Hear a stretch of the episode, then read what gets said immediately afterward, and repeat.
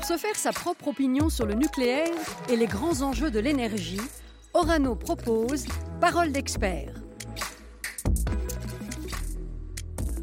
Bonjour et bienvenue dans ce nouveau podcast consacré à la filière industrielle française. Alors qu'on parle beaucoup de relocalisation, de réindustrialisation, que l'État met en place un plan de relance pour l'après-Covid, pour faire en sorte que, que l'activité économique reparte, bien sûr. Mais euh, de quelle activité parle-t-on? L'industrie française est-elle en mesure de redresser la barre? À quelle échéance? Et dans quel secteur en priorité?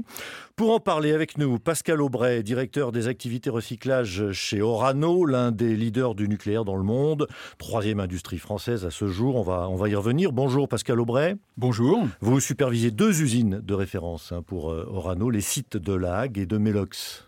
Oui.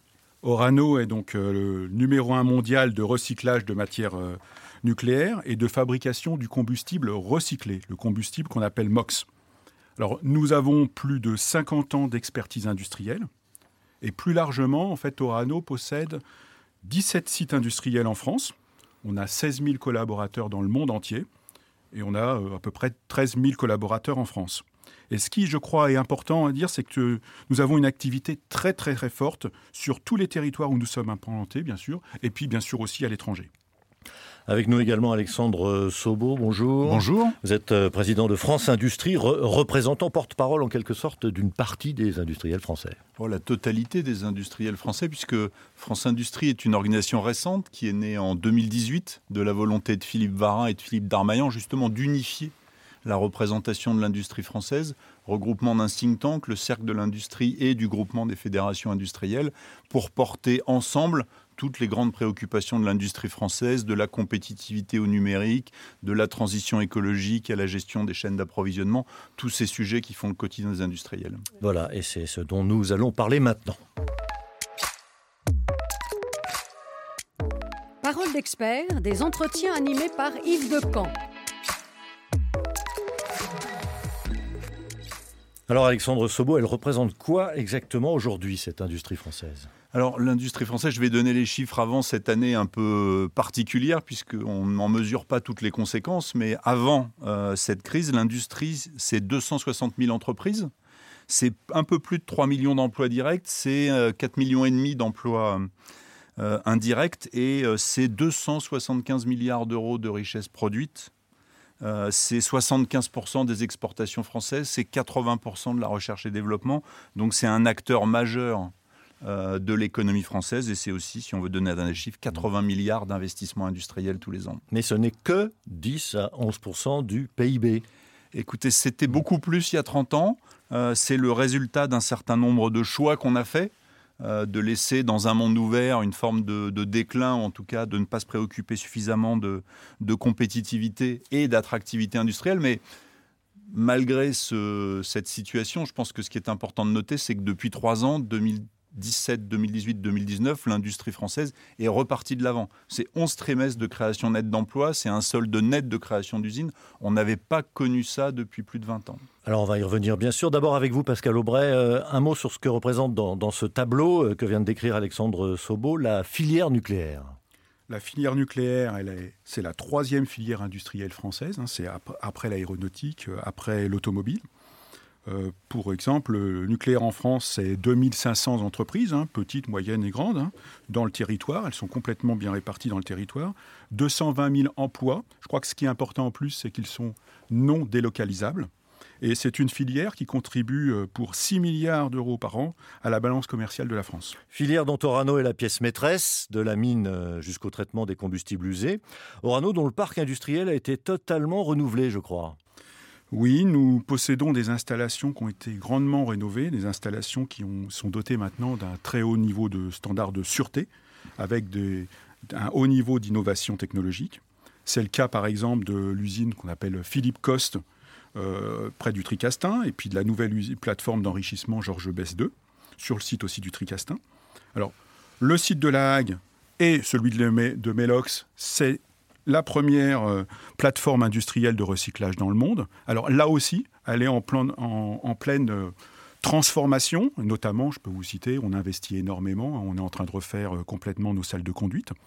Globalement, c'est un ensemble de sites industriels qui offrent des meilleures garanties en termes de compétitivité, d'économie d'énergie, de fiabilité technique, de réduction d'impact environnemental et bien sûr, hein, notre priorité, elle restera toujours la sûreté.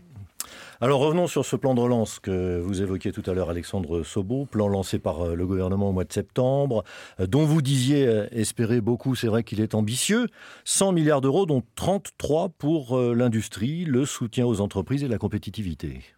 Bah oui, ce, plan de relance a fait de l'industrie sa première priorité et évidemment, en tant que président de France Industrie, je m'en réjouis. elle doit permettre de participer à la transformation profonde de l'industrie française qui est rendue nécessaire par tous les défis euh, auxquels on doit faire face et des défis qui vont s'inscrire dans le temps et auxquels il faudra répondre non pas seulement dans l'urgence de la relance, mais au fil des années qui viennent. Donc effectivement, France Industrie s'est réjouie et salue les mesures fortes euh, qui ont été prises, qui vont permettre justement d'accompagner tous ces défis autour de deux idées. Il faut une industrie plus verte et il faut une industrie plus compétitive. Alors derrière tout ça, euh, je ne vais pas faire l'article du plan de relance, il y a des brochures de Bercy qui le font très bien, mais on se retrouve dans un certain nombre de priorités autour de décarboner, innover, localiser et moderniser. Et pourquoi on s'y retrouve? Parce qu'en fait, ce plan de relance, dans sa partie industrielle, il a été finalement travaillé pendant des semaines et des mois avant, dans le cadre des travaux du pacte productif. Et donc finalement, le diagnostic partagé, les orientations préexistait l'arrivée de cette crise et donc il a été relativement facile de s'inscrire dans cette dynamique au moment où il fallait relancer les choses. Alors ce plan de relance, euh, Pascal Aubray, il ne, concerne pas directement la, filière nucléaire, qui est par nature décarbonée, innovante, et vous l'avez dit, euh, euh, non délocalisable. elle coche déjà toutes les cases, en quelque sorte. Elle fait presque figure de référence en la matière, la, filière nucléaire. le plan de relance, bien sûr, il, implique la filière nucléaire. Alors, effectivement, je pourrais dire à double, à double titre d'une part par le poids de, nos installations industrielles dans le territoire français, mais, et je dirais surtout, par l'implication du nucléaire dans la transition énergétique et écologique. Parce qu'à l'aube où on, parle beaucoup de la voiture électrique, la mobilité euh, d'une façon globale, la mobilité électrique, nous avons besoin d'une électricité décarbonée. le nucléaire est une filière d'excellence dont, j'espère, on peut tous être fiers, qui porte haut les couleurs de, de la France euh, et de, l'industrie de l'expertise française. On peut être fier aussi de toutes ces technologies euh, éprouvées avec euh, les compétences portées par des hommes et des femmes, des compétences qu'on peut dire inégalables, hein, des compétences d'un haut niveau d'expertise, avec ces activités qui sont non délocalisables. Et en plus, ça permet d'assurer, je crois, et je crois que c'est un peu, moi j'aime bien dire un, mot, un mot fort aussi dans les territoires, c'est qu'on est complètement intégrés dans, les territoires avec euh, des, gens qui ont un haut niveau de formation, qui ont des compétences, qu'ils développent, qu'ils mettent au service aussi de l'ensemble de territoires, qui mobilisent l'ensemble des collaborateurs, toujours avec une volonté de sûreté, sécurité, pour assurer l'approvisionnement en énergie et la souveraineté de notre pays. Alors vous parlez des, territoires. Euh, Alexandre Sobo, est-ce qu'on a une idée euh, de ce que représente l'industrie de façon générale dans les territoires? Bah, l'industrie dans les territoires, c'est un élément clé parce que ça ancre l'activité dans les territoires et normalement à des endroits où il n'y en a pas toujours euh, beaucoup d'autres. Et donc rien que ça, c'est assez fondamental. Il y a un livre qui parlait de l'industrie jardinière des territoires. Euh, on parle de désertification, on parle de territoires abandonnés. On voit bien que tant que l'industrie demeure, tant que les usines sont présentes, la vie économique et tout ce qui va autour fonctionne.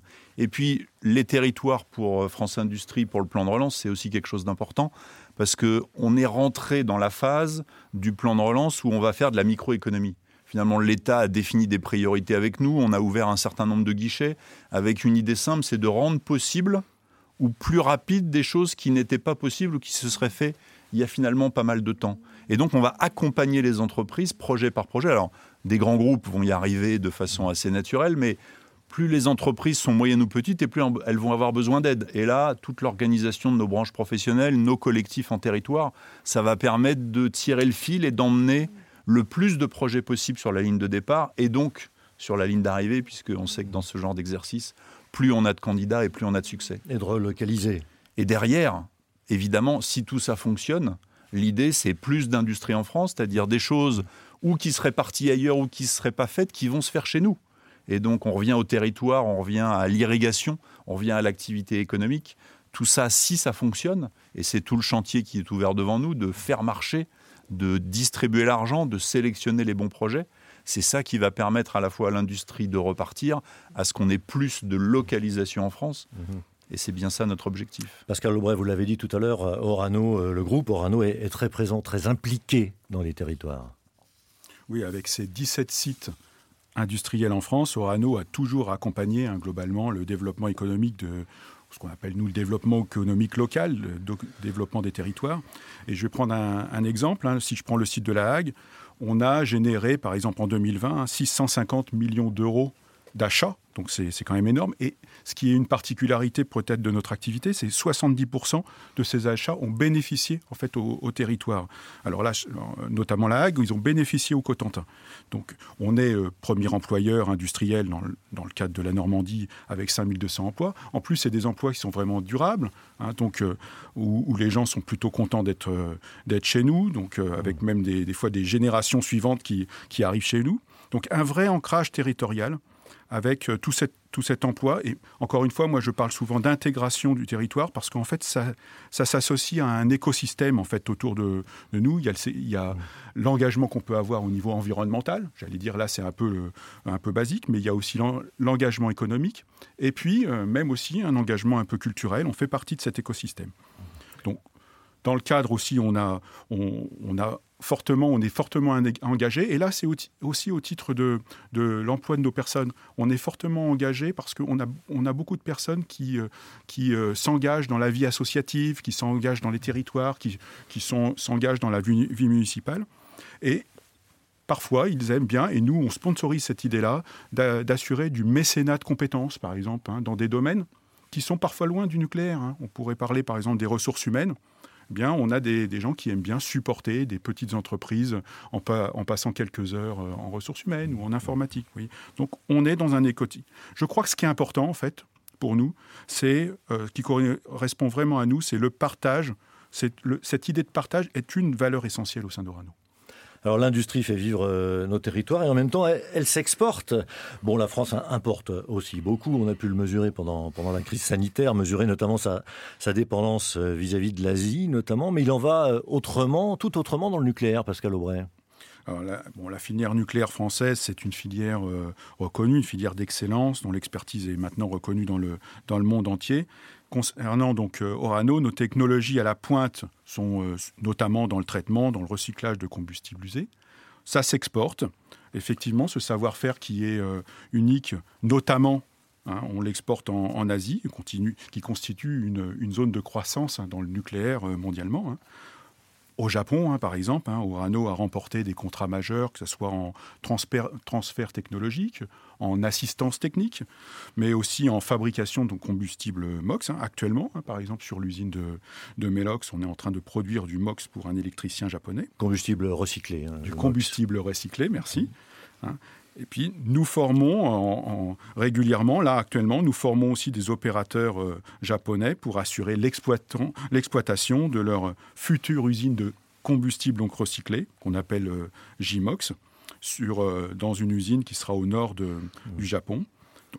Et je pense que pour, pour situer un petit peu le, cet échange entre tous les pays, eh bien en contrepartie, nous, on, forme aussi nos, nos, ingénieurs, par exemple, à la culture japonaise, vous voyez, parce mmh. qu'on a cette culture aussi donc une industrie très, très ouverte euh, sur l'extérieur et, qui exporte. C'est une situation euh, qu'on aimerait beaucoup plus fréquente, euh, Alexandre Sobo, hein, qu'on aimerait retrouver dans de nombreuses autres filières, parce que globalement, à quelques exceptions près, quelques filières d'excellence, l'exportation, c'est pas vraiment le point fort de l'industrie française. Ben, en fait, pour les secteurs qui sont présents, on a une vraie culture et un vrai savoir-faire et on exporte. Le reflet de la balance commerciale, je rappelle qu'en 2019, le déficit commercial était de l'ordre de 60 milliards d'euros.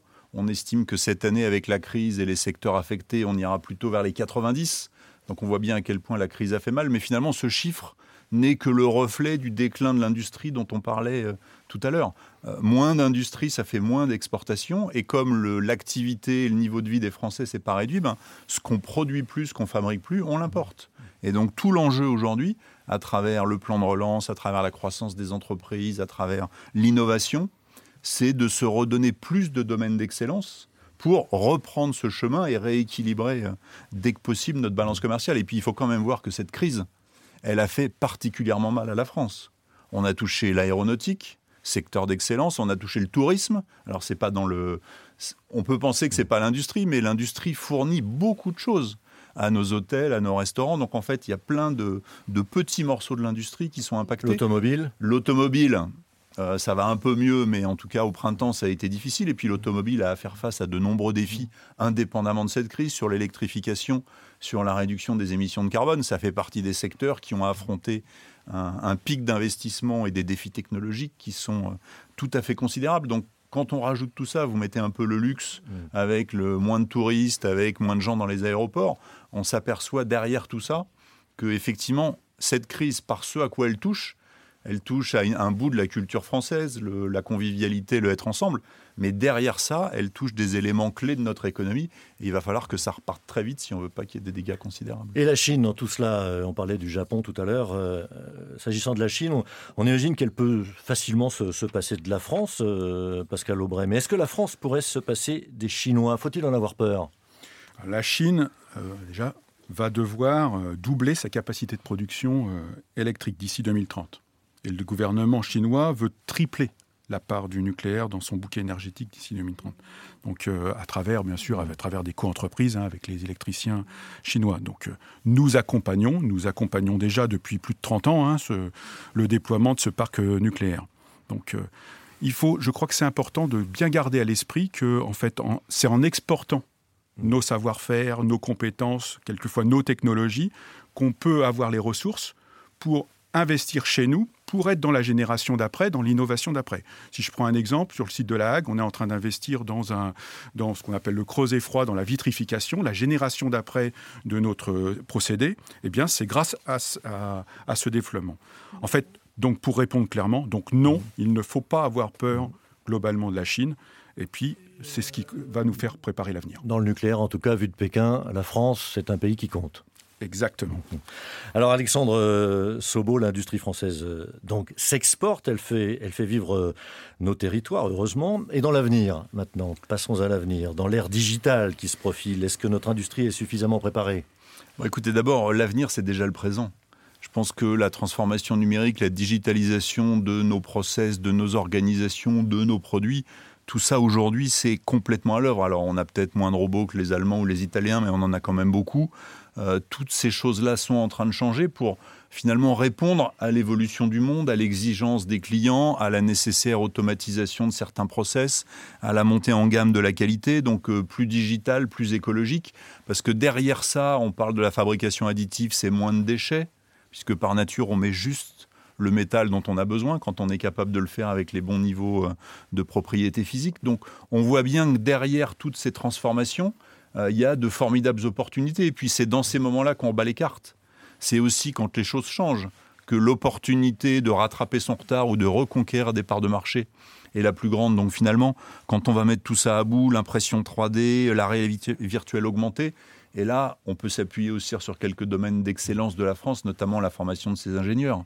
Alors il faut qu'ils restent en France, il faut qu'on soit attractif, il faut qu'on ait des projets à leur donner. Mais avoir la matière grise qui permet d'affronter ces débits, ces défis, c'est une formidable opportunité. Donc oui, c'est demain, mais en fait, l'univers, le monde de demain, l'industrie de demain, l'usine de demain, elle est déjà là aujourd'hui à beaucoup plus d'endroits qu'on ne pense. Affronter les défis et les débits, donc. Voilà, c'est ça. Et chez Orano, euh, on peut parler de la 5G si vous voulez, mais bon, c'est une autre fois. chez, Orano, euh, Pascal Aubray, est-ce qu'on a bien anticipé l'étape suivante? Bah, L'innovation, le, digital sont au cœur, hein, clairement, de notre industrie. Moi, je dis souvent, en fait, euh, qu'on est une industrie de la data, de la donnée, en fait, hein, parce que ce qui est important dans notre type d'activité, comme on ne peut pas accéder souvent à la matière, c'est de faire beaucoup de maintenance prédictive, d'avoir de la téléopération, de faire maintenant, on fait des diagnostics dans des équipements industriels avec des drones, ou alors avec des, on, modélise tout ça avec des environnements 3D, l'opérateur augmenté. Donc vous voyez, on est, on est, c'est déjà des choses qui sont opérationnelles hein, aujourd'hui, mais bien sûr qui doivent se développer. Donc l'innovation, permet d'avoir et de garder un temps d'avance. C'est une arme stratégique hein, pour la compétition euh, économique. Et vraiment, je, le redis, hein, le nucléaire est une technologie qui est complètement éprouvée parce qu'on en fait depuis 50 ans, qui contribue efficacement à lutter contre le réchauffement climatique en produisant une énergie bas carbone Et je veux le redire ici, nous pouvons être fiers de cette industrie made in France. Le nucléaire, une énergie bas carbone, un, thème qu'on peut retrouver dans un autre podcast de cette euh, collection. Parole d'expert. Merci à vous, Pascal Aubray, directeur des activités recyclage euh, chez Orano. Et merci à Alexandre Sobo, président de France Industrie. À bientôt.